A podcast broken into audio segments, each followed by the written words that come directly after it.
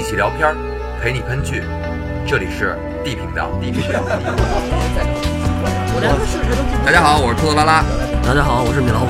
我是包子，我是黄继辽。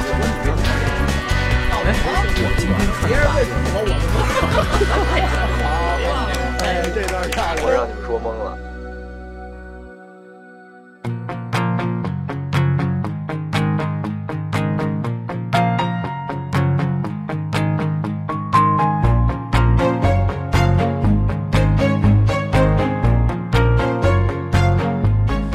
这里是 D 频道。嗯，咱们今天继续《与神同行》第二集。《与神同行一》大获好评之后啊，这个《与神同行二：阴与缘》在二零一八年八月一号上映。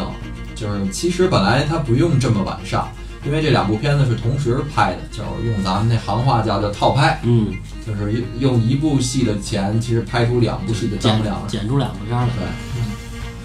对，呃，另外呢，还有一个原因是因为一里边的其中一个判官，因为最近被爆出二十年前的性丑闻，所以剧组不得不把他的戏份给删除了，然后临时找了一个人补了一下。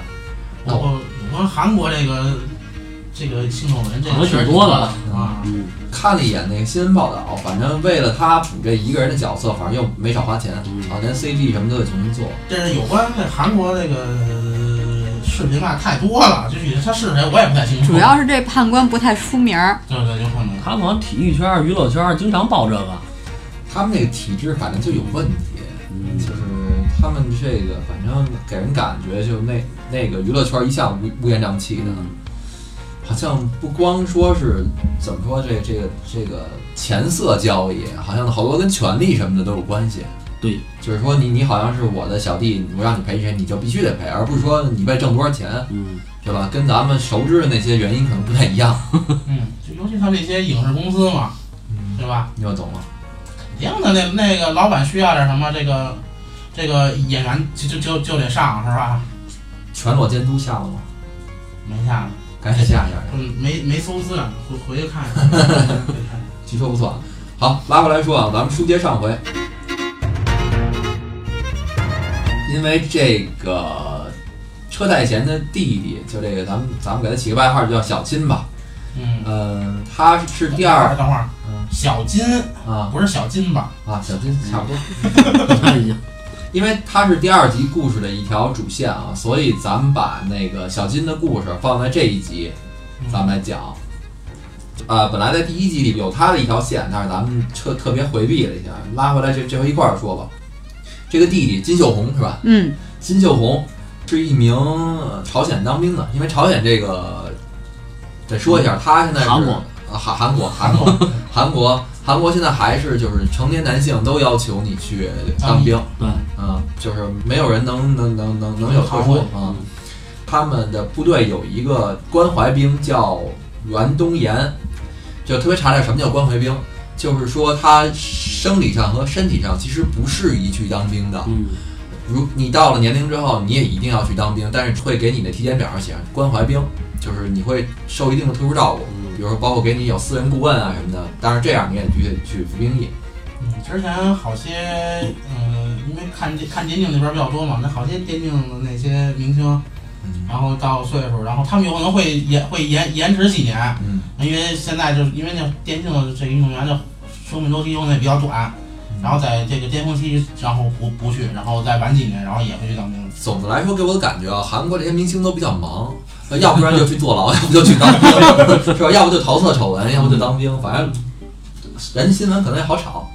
呃，咱们接着说啊，就是刚才咱们说这个什么金呃袁袁东岩这关怀兵，他那个有一天晚上在跟这个、呃咱们这车太贤的弟弟小金子值班的时候，一直摆弄他的枪，完导致了擦枪走火，完一枪就给他弟弟给毙了。当时的这个金秀红就他这弟弟受的伤挺严重的，但是他呢可能比较喜欢这个袁东岩，然后他就那个让这袁东岩啊赶紧去找他们的那个长官去。因为这长官呢，也是这小金子小金子在这个兵营里比较相信的一个人吧。然后没想到这长官一赶到现场，就以为这个小金子死了呢。嗯反正当时也是自私了一下吧，怕耽误他自己升官，或者说是怕一些东西吧。然后他就指使这个关怀兵这金东岩跟他一起把这小金子埋了，并且对外宣称说这小金子就当逃兵了，呃，私私自逃出军营，不知道去哪儿了。但是其实这个金秀红在被埋的那一刻，他并没有死，他等于算是被活埋的。因此，这个金秀红呢，他就成了冤死鬼了。然后，并且他扰乱人间跟阴间，然后也影响了他哥哥的审判。这个呢，就是咱们之前第一季里边的故事。嗯，那会儿埋他的时候，看他手还动了一下。嗯，就是跟他哥哥的故事比起来，就是他哥哥凸显的是善良的那一面，然后他弟弟这条主线就是凸显了就是人性比较丑恶的那一面，就是两两个线是有对比的。丑啊丑啊！其实我觉得谈不上，就是比较比较冤。我感觉第第一季就属于一个，我要强行立一个好人出来。嗯你往后听更新鲜。嗯，这三个阴间使者啊，咱们上集说那哥仨，在那个送走车太贤之后，车太贤强行给变成了一个怎么说好人投胎了之后啊，嗯他那审判咱们就不说了结果 完了。然后发现他弟弟的生死牌上也是贵人字样，就是也是好人。于是呢，他们就准备接着给这个弟弟辩护。这个时候，阎王爷大人却拒绝审理这个小金子这案。这小金子为什么是贵人？其实我就没明白了。一千年才出了四十多个，因为他本性上来说他并不坏，咱们这个片儿里不是也有显示吗？他也一直在帮助他的那个那个关怀兵。也就是说，在到这种程度，就是他影片里显示这种程度，已经能成为贵人了，能是好人了。对那么一千年才出四十多个这样的，对，这俩都让他们家给给赶上了。所以这个就是贵人这这个门槛好像挺低的啊，是吧？并且因为这里边儿没也没说他干什么什么特别好的事儿了，就是这么低的门槛儿，这 这这太说死了，咱这社会太恶了。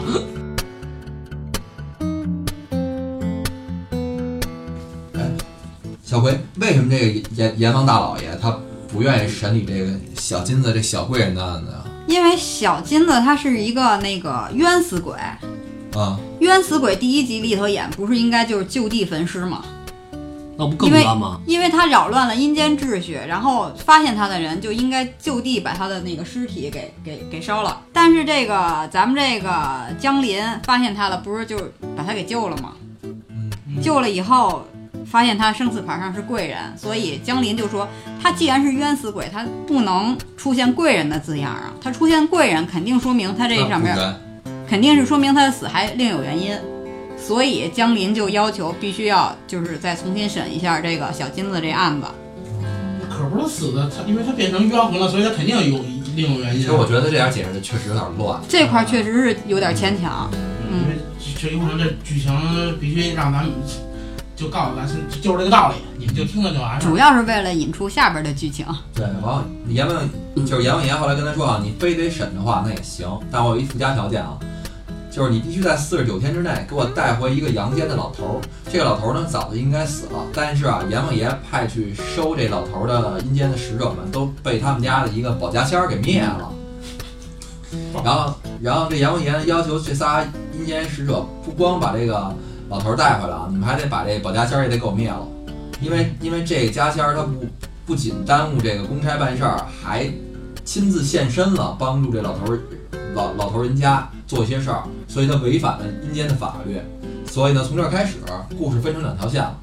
一个是由这队长江林带着这小金子，也跟他哥一样，在在阴间准备进行审判。然后这条线呢，勾出更多是江林对他的，就这队长对他的前世的回忆。其实，在第一部里头，然后导演也给咱们这这个这个剧情留下了很多的伏笔，比如说江林闪回的记忆，然后他为什么对小金子，就是小金子虽然是冤死了嘛，为什么对小金子那么宽容，然后对小金小金子的母亲特别怜悯，这些都是表现的不像是一个任职千年的，就是有那个看破红尘的那么一个鬼差。总之，就这些镜头给人感觉就他有故事。哎，对对，所以呢，就借着小金子这个辩护的契机，然后江林开始就是讲述自己的秘密，他有好多小秘密。就不告诉你。第二条主线呢是这个这个护卫跟这李德春儿，他们两个到人间去解决刚才那个阎王爷提出那条件，就是这个老头儿，老头儿保家仙儿的问题。然后呢，由这个保家仙儿给他们俩揭秘了一下，他们俩被删除的记忆当年到底是什么。然后也介绍了一下这个保家仙儿是怎么由来的，因为他们俩趁趁着晚上想收那老头儿的时候，然后那个被保家仙儿发现了，嗯，然后经过一一一就就是距离不多的这个武斗场面，然后顺利被保家仙儿击败，嗯。然后就道出了保保家仙儿的由由来，其实呢就是韩国的当地的一个民间的传说。嗯。这保家仙儿呢是之前好多年前的吧，然后是给皇上给给韩国那边皇上画画的。针眼画师，啊，反正这意思。然后就是也是修炼修炼千年之后，最后成了精了。然后之前跟他们身份一样，也也等于是阎王爷的那个使者，过来去过来人间去收这些这些魂儿的这些死人的。将死之人，对对对。然后现在呢，就是就韩国当地每个每每每家儿就是几乎都会供他，但是这特厉害。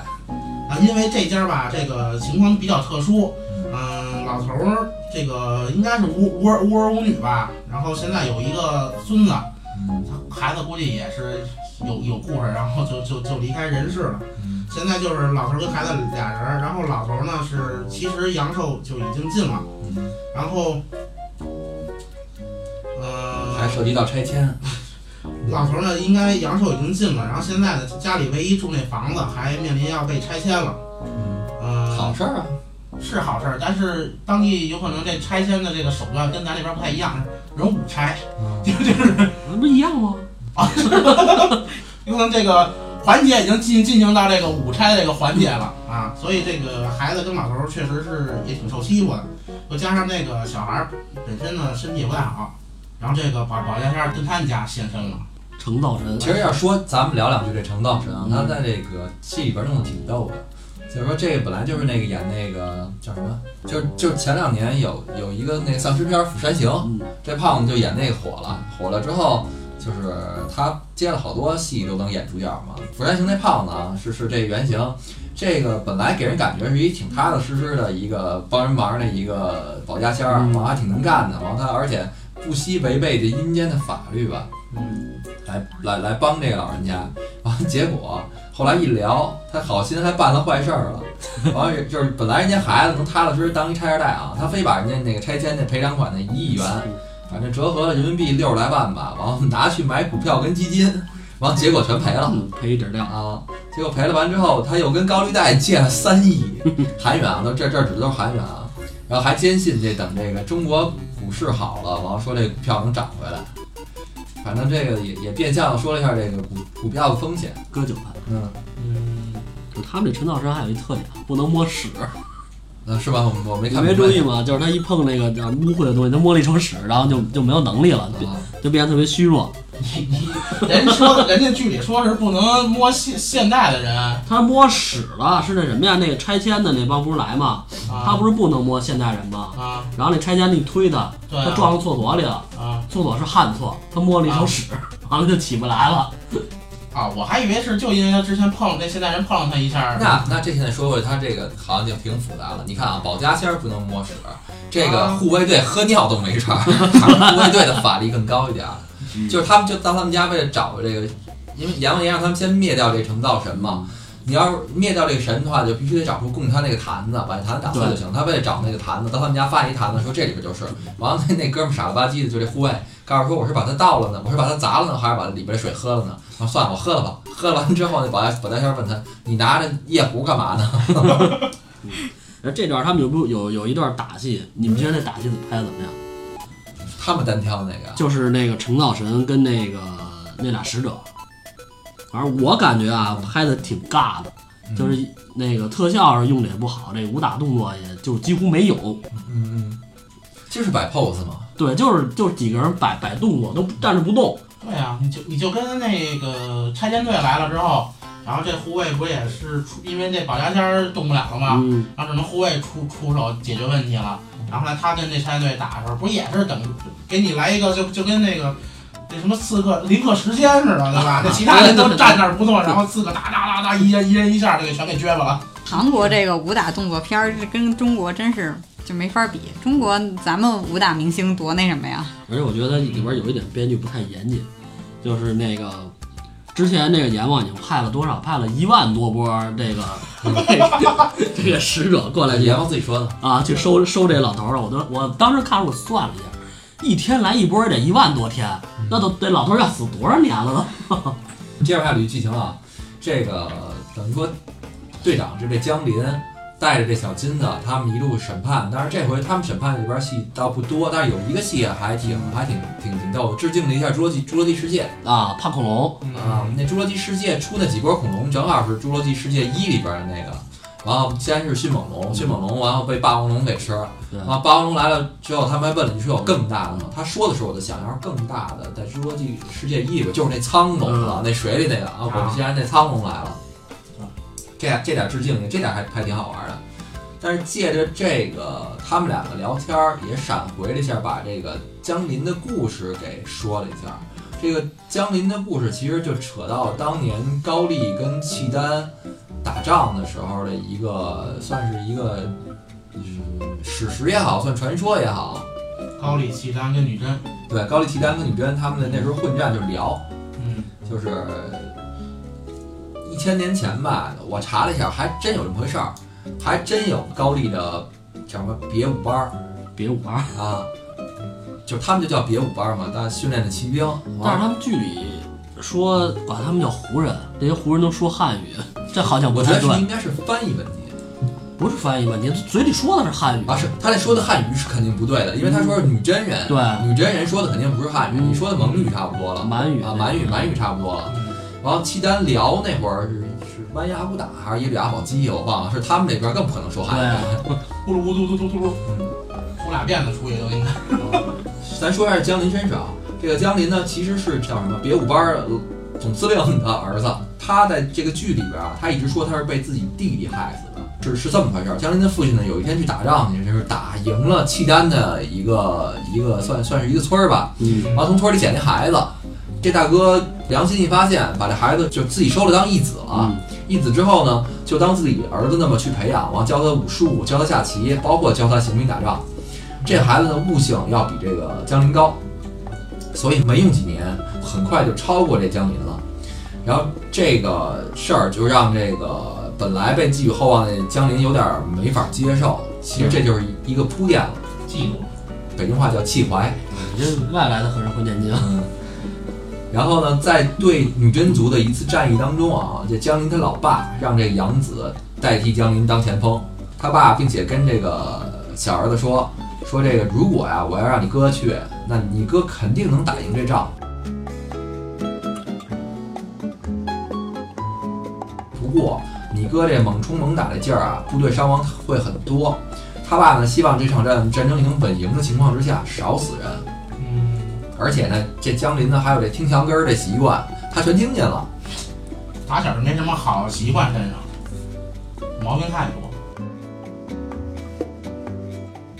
画面一过，这个据这史料记载啊，这江林的父亲正是在这场战役当中战死了。但是其实不然，其实他他爸当天并没有死，他只是身受重伤，被压在人堆儿里边了。江林其实这时候率兵过去救去了，他也看到他爸没有死，但是他当时选择视而不见，连自己亲爹都没救。后来回来之后一琢磨这事儿不对，良心发现了，完再回去的时候已经来不及了。等于说是他当时因为之前咱们刚才铺垫那么多，说他嫉妒他弟或怎么着，怕他爸活着把位传他弟，或者说把把重任都交给他弟了，他被冷落，所以所以当时算气昏了头吧。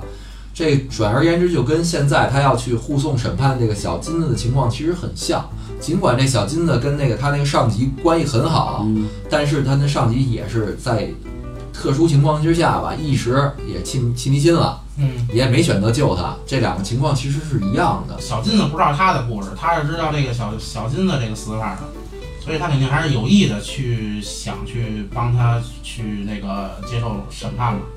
所以他会对小金子特特别的那个，特别执念，对对，非。得拉人去去审判。其实人小金子根本就不想转世，人说了我就不想不想转世投胎活胎。够了，你小的时候又挨他哥哥揍，又要看他哥要杀他妈，我要考八次考过，对吧？搁谁谁也够了。我我我觉得是表现出了足够的耐心，因为这小金子这太贫了，这一路我听着。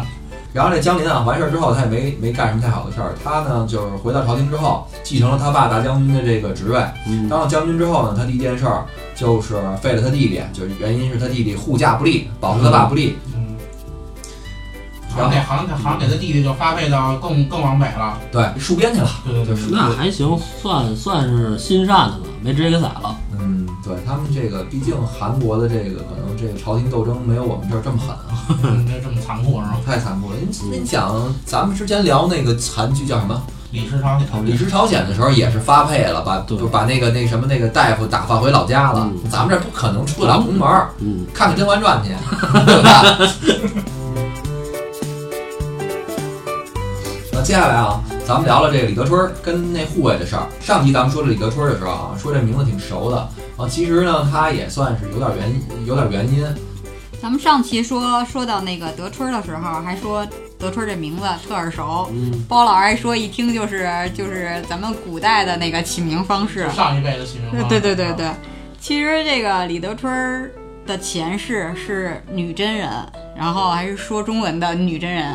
就是 棒子拍电影时候也不也也太不考究了。女真人有姓李的吗？还叫德春儿？他们可能对历史研究的没有那么深刻。他们对他们自己那点历史，什么比武班的什么的，嗯我看点时间跟包括跟契丹打仗、跟女真打仗，倒都对得上，都对上。他们一千年前的那个正好那时候。五倍就可以做成那样了吗？那我感觉那我感觉那应该是有点那什么不行吧？嗯，而且而且不是你要是这么从那个道具来考究的话，他们住的那园子肯定不对，对，因为我去过韩国那皇宫，嗯。那 皇宫都没这么好，对吧？你要说你一大将军府能修成那么跟咱，而且他修那典典型是江南园林的那个建筑，嗯。那个那个回廊那个影背是咱们南方园林那个建筑，嗯。那东西只有在南方才有，咱们北京都不这么修，因为你你没有那么多雨水，然后咱们这边的是是那种宽宅大院儿。南方是那种要这小景儿，要一步一景儿，它是那感觉。对，咱们也只有圆明园里有一点儿。嗯，咱这边还是就是一个一个一个走廊或者通道这儿，然后两边都是各各种院儿嗯，啊，就那样的。小辉讲讲德德春这故事吧。嗯，德春儿就是呃高丽骑兵的呃骑兵偷袭那个女真部落的时候，等于说他们整个村子就都无人生还，然后大人就交给，其实他那会儿才十八岁，大人就交给他一任务，说你带着全村子的孩子就是逃走，全村的希望。对，全，然后呢，他就带着这些孩子就逃藏在了一片就是深山野林里头。然后德春就是为了保护这些孩子嘛，会把孩子就是放在家里头，然后他一个人就是外出到森林里头找吃的。结果呢，有一次找吃的差点就被老虎给吃了。嗯，然后这个时候护卫东北虎，高丽虎，东北虎，东北虎，高丽那家也叫东北虎。高丽虎是什么虎？太极虎了。但是说啊，他这东北虎这个特效就没咱们那个这边那个特效做的好。之前看那个《智取威虎山》里边也有有也有一只那个特效老虎你，要说狮子王呢，那个那个特效老虎就比他这做的真的多。他那一眼看上去就就感觉是还是稍微有点假。然后就在德春特别危急的时刻，这护卫就出现了，从老虎嘴里头呢就把德春给救了。然后呢，护卫呢是当时高丽时代首屈一指的战将，然后因为得得罪了那个上级密言，然后就被派到了北方镇守边疆来了。那这个护卫不就是呃现在就是现世这个李德春边上那个人吗？对对，就啊就是他们俩是有纠葛的，在在前一世。然后呢，本来呢，那个护卫呢是想让德春带路，然后把所有藏起来的这些女真族人全杀了，对对，灭族。嗯，然后可是一到地方呢，一看这一屋子孩子，然后那孩子坐地哇哇的哭，然后还有的孩子还还病了，然后咱这护卫就忍不下心了，爱心泛滥的，哎，最后就把把老虎就杀的这只老虎的虎皮、虎肉、虎骨都留给了德春和孩子。虎鞭偷偷揣走了吧？虎鞭磨碎入药，然后还嘱咐德春儿说以后啊，千万别到南边去找吃的，南边不安全。然后呢，我们这德春儿呢，当然就也没有遵守诺言。后来因为有些孩子病了，德春儿就不得不南下去找药。结果这时候又被护卫给救了。后来呢，护卫呢就跟就是得知呢，这个德春儿的父母和族人都是被高丽的一名名叫白狼的战将就是所所杀害。护卫得知，嗯，护卫不就是护卫不就是白狼吗？对对对。然后呢，这他原来杀了他自己不知道，他对他杀的这些人，他不知道是是嗯是德春的家里人、哦，同族人。这也他也分不出来，战场上我杀谁，你知道的是谁啊？你杀老百姓你能记得住？因为你杀老百不是我是杀老百姓，但我又不知道你孩子是谁。他主要是不知道德春是住在哪个村子里。然后呢，这个白狼呢就这个白狼呢就是，嗯、当时是看见女真人啊，不管男女老少，然后平民百姓还是军人，反正上来一律格杀勿论，从来不手软。那等于这白狼就是他弟弟呗。对，嗯但是我在这个名儿起挺好，白眼狼。刚才咱们也说了，这个护卫呢其实就是白狼，然后呃，因为杀了德春的父母的罪恶感呢，让这个护卫也备受煎熬，然后护卫就决定带着这个部队就暂时在这个德春的这个地儿就驻扎下来了，然后就教德春和孩子的生孩子们那个生活技能，然后在长久的战争和严寒中呢，护卫的部下也一一就一一死去了。但是护卫就这样还是没停止帮助德春和孩子们，最后呢，也将所剩不多的这个军粮就偷偷的拿给德春和孩子们，然后让他们吃。后来不得已就得呈上这个，就这这个军粮去处说不说不出说不清楚了，就得对吧？对，就得呈上假假奏折，就掩盖这一事实。护卫这个虽然是像天使一样保护着德春他们，但是但是他的做法对于国家来说却是一种背叛，然后最终也导致了护卫的杀身之祸。其实这样啊，就是这个戏它两个半小时，嗯，反正给我的感觉啊，现在现在小辉说到这儿了，基本上那个大体剧情都捋完了，咱就别留扣子。小辉本来说意思说咱们不不剧透，我觉得还是透了吧，行，因为是这样，我感觉他这个拍套拍的体量挺实在的，他应该弄三集合适。嗯我是觉得啊，就这个戏它两集每集的时长有点太长了。第二集长，而且第二集的内容给的太多了。其实你看呢，他说回来，呃，等于这个呃护卫就是就是江林的亲弟，呃，他他义弟，结局的时候给圆回来了。那意思就是说，等于说他他哥得了权之后，把他弟发配到边疆去守着女真人，对，他弟呢白眼狼还不干人事儿，嗯去用公粮去供养着女真的孩子，被他哥发现了，他哥来想手刃他弟，在手刃的过程当中，刚把他弟宰了，又被李德春一刀捅死了，等于哥仨同时死然后他又捅了李德春一刀，啊！对，等于这对，就是三个人同时、嗯同时在那死的嘛，民族？大团结了，啊，高丽、女真加契丹。嗯，先拉回来说一下这这这正史啊，我看了一眼，嗯有这么回事儿。那个别武班确实啊，当时打女真赢了两仗，嗯然后给女真往后推了推，然后他们呢有点儿当时有点狂，在那边修了几个城，修完了之后，人家再来反扑的时候，城没守住，又守不住了，赶紧跟人跟人谈和了。有有这么一段史实，其实这个这个我看有网友说啊，他其实特简单就能解决这，这就是一个 那个朝鲜乔峰的故事，对吧？有有点有点那么个劲儿。呃，朝鲜天龙八部，那人人人人家那乔峰是最后是不想参与到这个呃恩怨情仇里边来，对不对？你看啊，咱们刚才给他们捋啊，咱们其实已经往简化捋了。实际上，他这是三条线说出来的。嗯，一条线是他们审判的时候，这个江林就这个队长他自己回忆的；有另外的一条线是这个，呃，另外的两条线是这个，呃，这个成道神帮他们回忆。帮这俩人分别回忆的，还不是说一条线说，分别说，两个人说的还不太一样。然后还有他们一部分自己猜的。这一大串弄完了之后，又拉回主线说他弟弟的审判。嗯反正他弟弟那审判又磨叽半天，那意思他他弟弟该不该死吧，完了是冤不冤吧什么的。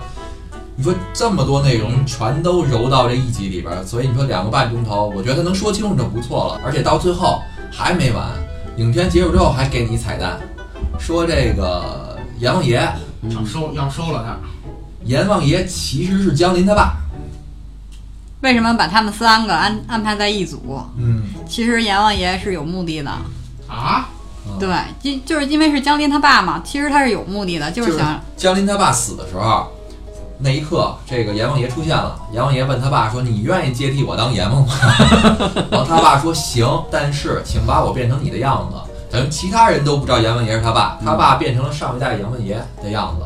他爸呢，等于是他爸给了这个江林一千年的时间，你给我赎罪去对，对，让他带着这个记忆，啊！就最后那片尾一彩蛋，等于这阎王爷不是还就是江林他爹不也问这小金来着吗？你愿不愿意留这儿跟我一块儿干啊？什么玩意儿的？这等于是，因为我觉得是不是要拍之后的事儿，我也不太清楚啊。我觉得不会了，因为要拍之后，你完全可以把刚才咱们讲那三四条线摘出去一条，你最后把前两集的故事绕到一个结尾上去。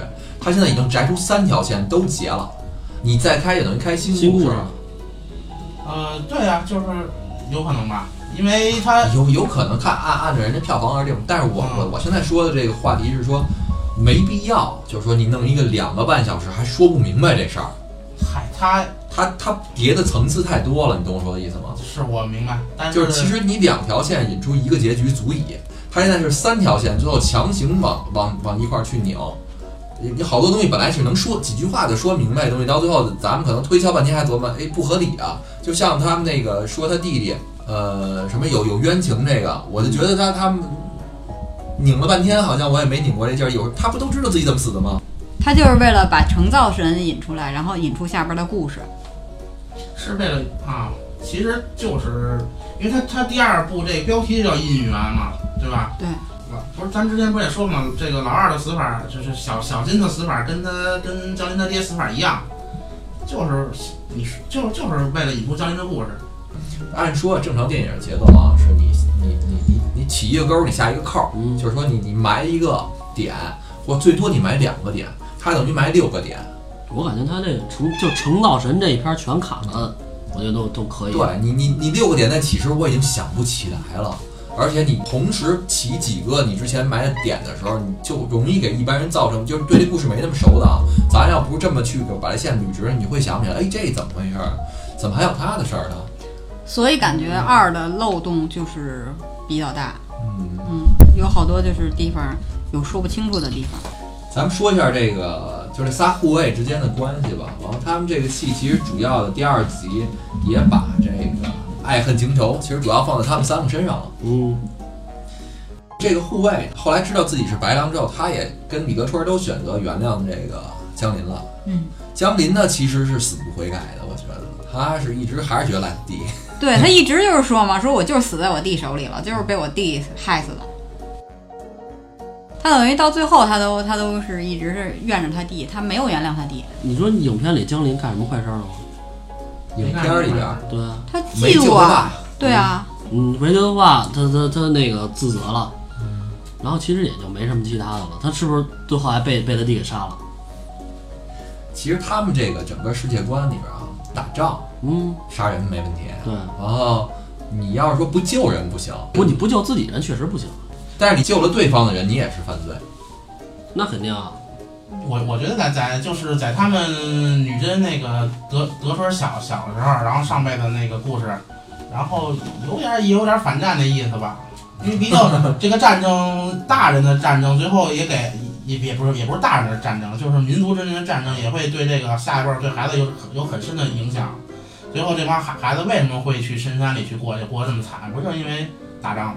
然后大人的罪最后由大人去赎去，因为谁谁谁对这个女女人最狠？就就就是白狼啊，这不是都是姻姻姻缘吗？嗯，我觉得他这他最后这个强行的就把他那个小标题这个《与神同行二姻缘》就强行的给弄的做客，就哪儿哪儿其实都是有有姻缘的，就最后这故事没逃没逃出这四这仨人去。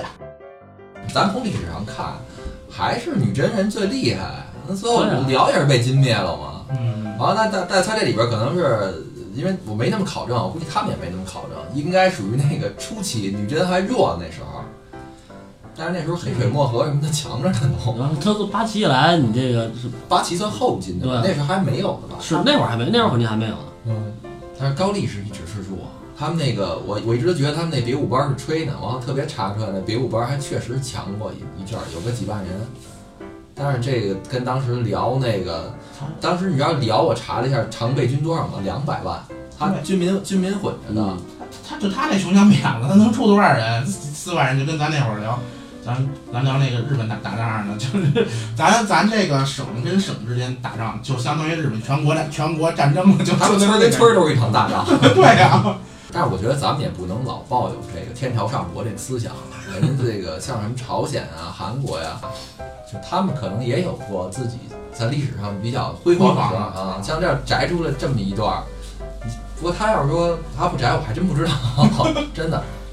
他那他那个什么别五班，嗯是不是就跟成建班似的？不是，就就那个岳家军似的，就类似这哎，感觉其实差不多，就是、啊就是一一一个哥们儿自己练的部队，完了他也不哪儿弄的马，啊。就主要是那过去有马等于有坦克了，就有马的强，他他就训练了是一万多，是三万多忘了的骑兵。不少了，嗯能有三万多骑兵呢，应该举全国之力，我够呛他能弄出三万骑兵了所以他一。千年才找出这么一段来，这还还不允许人家复一回了。对对，得得让他吹一下是吧？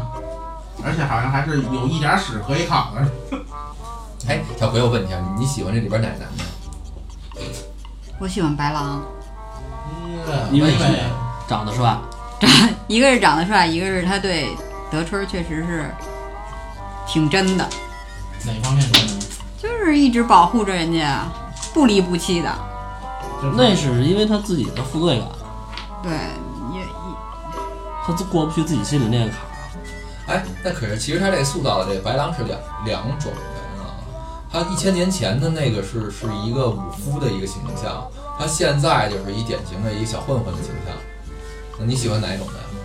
我更喜欢现在的，啊，就小混混那样。就比较比较幽默。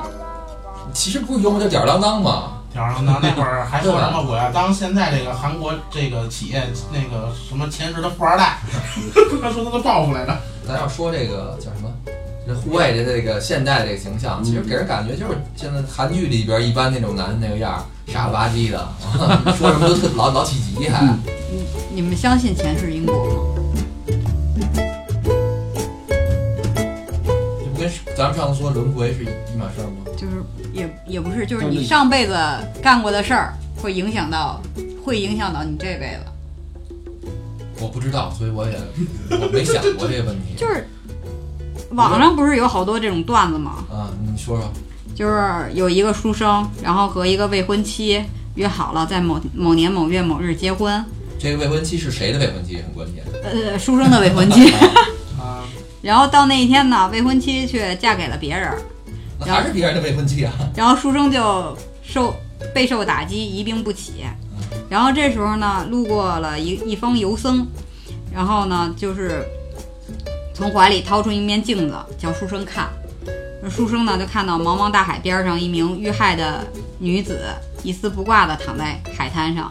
路过路过一个人看一眼，摇摇头走了。又路过一个人，将衣服脱下来就盖在这个女尸的身上了，也走了。再过再路过一个人，过去挖了个坑，小心翼翼地把尸体给埋了。然后僧人就解释啊，说海上的那个女尸其实就是他未婚妻的前世。然后呢，他就是第二个路过的，就是把衣服盖在尸体上的那个人。嗯，然后，这个他这个未婚妻嫁的这个人是挖坑埋了他的这个人。so 这个是那为什么一开始他们俩是一未婚未婚夫妻的关系呢？所以他跟他没有修成正果嘛。啊，就是这个书生或者是先来的，但是没想到后边还有一个做的是是这事儿更好的。就是说前世如果你干了一些事儿，会影响到你今生。你信？我信。那有可能，就比如说，比如说，比如说咱们这几个人就互相坐一块儿啊，有可能上辈子是谁欠谁的，或者谁折磨过谁，这辈子来来来还债的。是在很多佛家也好，或者说宗教里面，不都是有这个前世因果这么一说吗？许仙不就是救救了白素贞，然后白素贞就非得那是两码事儿。许仙这算被骗婚了啊，对吧？包老师。啊，好比说啊，嗯一个女的长得特丑，嗯，就说你上辈子救过她，她非得嫁给你，孙子骗我，哪儿难去？你同意不同意？就这辈子就是你了，嗯非你不嫁了。请拿出你的证据。那不是我给你，那咱买机票，咱找马云去呗。对啊，我就说上上辈子那个你你欠我的，这辈子你得还我。我我我没我就说我上辈子是爹，不行。这这影片啊，其实还有一还有两条暗线。嗯第一条呢是，就第一，这个一说的是母爱，嗯整个通篇嘛都说最后母亲原谅嘛。第二部呢说的是父爱，最后父亲原谅他们了，他们才从这个因果当中解脱出来，是不是？有道理，有道理，对吧？嗯，母爱父爱其实他们都体现在最后的一个方面，我觉得啊，就是无私，就是孩子甭管做错了什么事儿，最后我都选择原谅。世界上也只有父亲母亲无条件的。对无条件的来来爱咱们。就绝大部分来说，肯定父爱母爱还还是那个，对咱还是最最包容的。其实从这条线来说啊，他们强行强行拉了一波正能量，嗯，然后这个是由母亲对拉扯这俩儿子，对吧？一个聋哑人母亲，然后到这个就是等于说算底层的吧，一个母亲，然后到上层的这个算是国家的重臣的这个江林他爸，嗯，对待这个亲儿子跟义子，等于也是一样。说白了就是俩孩子甭管在什么阶级，都有熊孩子，就这意思。这 这熊孩子是最可怕的。这个大金就是就是车车太贤这个，还有这江林这等于俩祸害。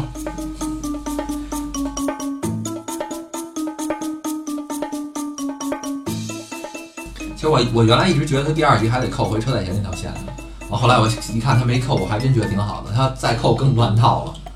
那是这要说的太多了就，嗯，这么一比，这几个人里边，第二集的主角是这江林，嗯，这个车太贤的弟弟金秀红吧，完全是为了拉出江林那条线来。他就是串场的。嗯，其实小金的作用和那个成造神的作用是一样的，他们是牵牵线的。对，这两个人的作用其实是重复了的，嗯，对吧？你这两个人完全就刚用米老师的话说，一个人就足够。对，你两个人，第一是乱，你时间上、空间上，你在同时在说一件事儿，你你要不然你再拉一集，我觉得是最好的。你如果其实他这个给咱大家感觉乱，就是就是因为他这个来来去切换的那个故事嘛，总铺垫的时间太长了，对，你一直在铺，铺到到最后，可能我已经不期待你你你你揭这个谜底了，我已经大概就知道你应该怎么回事儿了，对吧？你因为你来回来去在那儿说，按说铺垫什么意思？浅尝辄止，嗯我勾起你的想想象，完勾起你继续来看我这什么意思？你这边铺一条线，你那边铺一条线。你说句实话，我也就算我不知道你最后准备怎么说，我也能知道一大概齐，这故事往哪方向走了。完最后口竟然出来已经八九不离十了，关键他也他那回忆那段也没换个演员，你一出来就知道这孙子就是他，嗯，对吧？就不用你去猜，你一看这人啊，又是他演的，那这这这这这就是他。而且而且而而且从那个德春被被老虎追你，然后那那会儿不是被那护卫给第一次救了嘛，就就能感到他们俩中中间肯定还还得有故事。嗯，只不过后来这个强行给他哥给拉过来，这这段确实是，呃，而且有点长，就是那个德春跟他们千年之前记忆那有点长，俩人纠葛半天也没升华出爱情来，俩人纠葛半天就是一个保护与被保护的事儿。说句实话，你第一次见面已经清楚了，你来回来去就还是那套。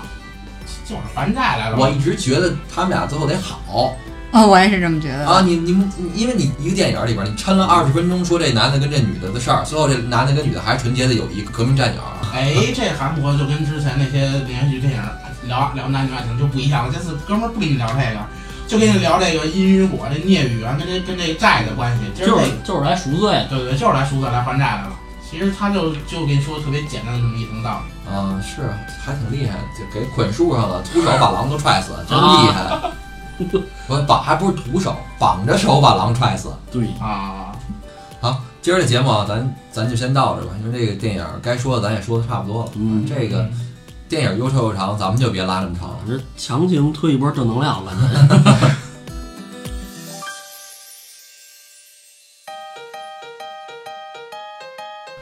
反正感谢大家收听我们这个最近这这这这几期中元节的节目啊，嗯有没听过瘾的小伙伴可以去我们那个《魔兽世界》那个专辑里边再听听。《魔兽世界》我们也我们也准备来两期鬼故事。对，闪金闪金镇的故事，嗯，闪闪金镇，闪金镇那事儿我接一句啊，完有人问我那个说为什么不提猫咪公主？嗯，我是觉得那无所谓，那就一句话，就是养猫那猫咪公主那房子，那猫咪公主拿了一把带血的菜刀，然后没前没头没尾，她还不像闪金镇这个有一个整串儿的故事。这孩子这事儿，孩子这事儿不管怎么说，暴雪是肯定设计了，因为那个嗯，会变音乐，嗯，对吧？至少它有有有硬件改变。然后猫咪公主这唯一能扣一个线儿，就是有一鬼故事牵扯到水晶湖啊，啊，它暴风城那边儿那湖不也叫水晶湖吗？嗯，然后还有一个小故事呢，这我咱们在这儿补补完一下啊，就是暴风城那个理发馆，嗯，有好事儿的到理发馆里边看，完了地上啊还是什么什么毯子后边有人骨头，然后有有血迹，就暴风城那理发理发馆里边，你们看就特别细的模型里边，比如说什么画后边啊、地毯下边啊、桌子角里边啊，完了人也是编出一堆乱七八糟的事儿。是不是那会儿是屠城或者什么哪个部落来这开一主来了，然后死里头了？这 那是那那那是坟头，好吗，朋友？啊，我可能我玩的是那个那什么版的吧？那个。行，今儿这期节目先到这啊，感谢大家收听，大家拜拜。拜再见拜拜